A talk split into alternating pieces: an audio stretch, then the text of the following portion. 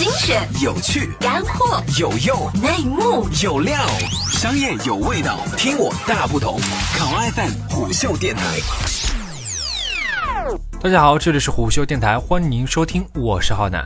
二零一六年是百度外卖水逆的一年，即便它的竞争对手们也没有料想到，百度外卖的市场份额会在这一年遭遇断崖式下跌。百度外卖是百度近几年来少有的明星项目，它有着成功的开局，有着跻身行业第一的希望，但却在短时间里痛失好局，最终以掉队和边缘化收场。之所以选在百度外卖结局被行业盖棺定论的时候复盘它三年的发展轨迹，试图得出它由盛转衰的答案，这个故事就像是一面棱镜，创创业。者们，尤其是在大公司内部的创业者，或多或少都能从他身上看到自己的影子。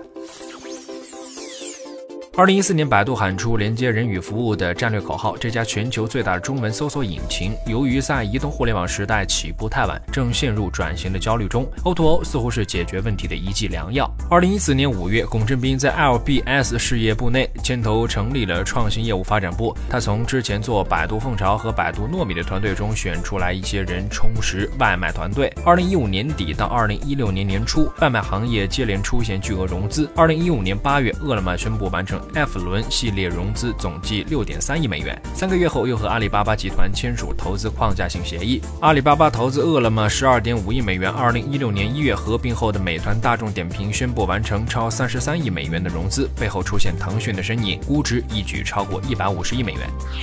当竞争对手调集兵力集中猛攻之时，百度外卖却把精力分散出去。二零一六年三月，龚振斌开始为他的这两次战略失误付出代价。春节后，此前高歌猛进的百度外卖第一次出现了增长停滞的局面，甚至略有下降，僵持数月未见好转。到二零一六年上半年，刚成立满两年的百度外卖人数已经到四千多人，比一年前翻了四倍。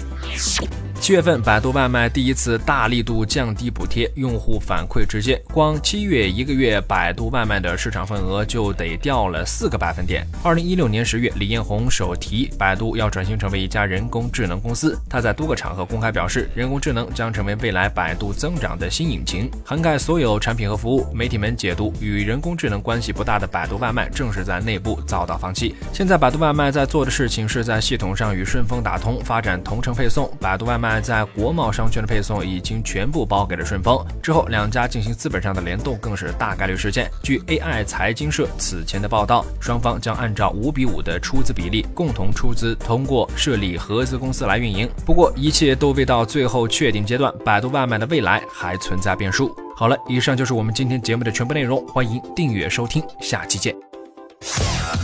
个性化商业资讯平台，考拉 FM 虎嗅电台。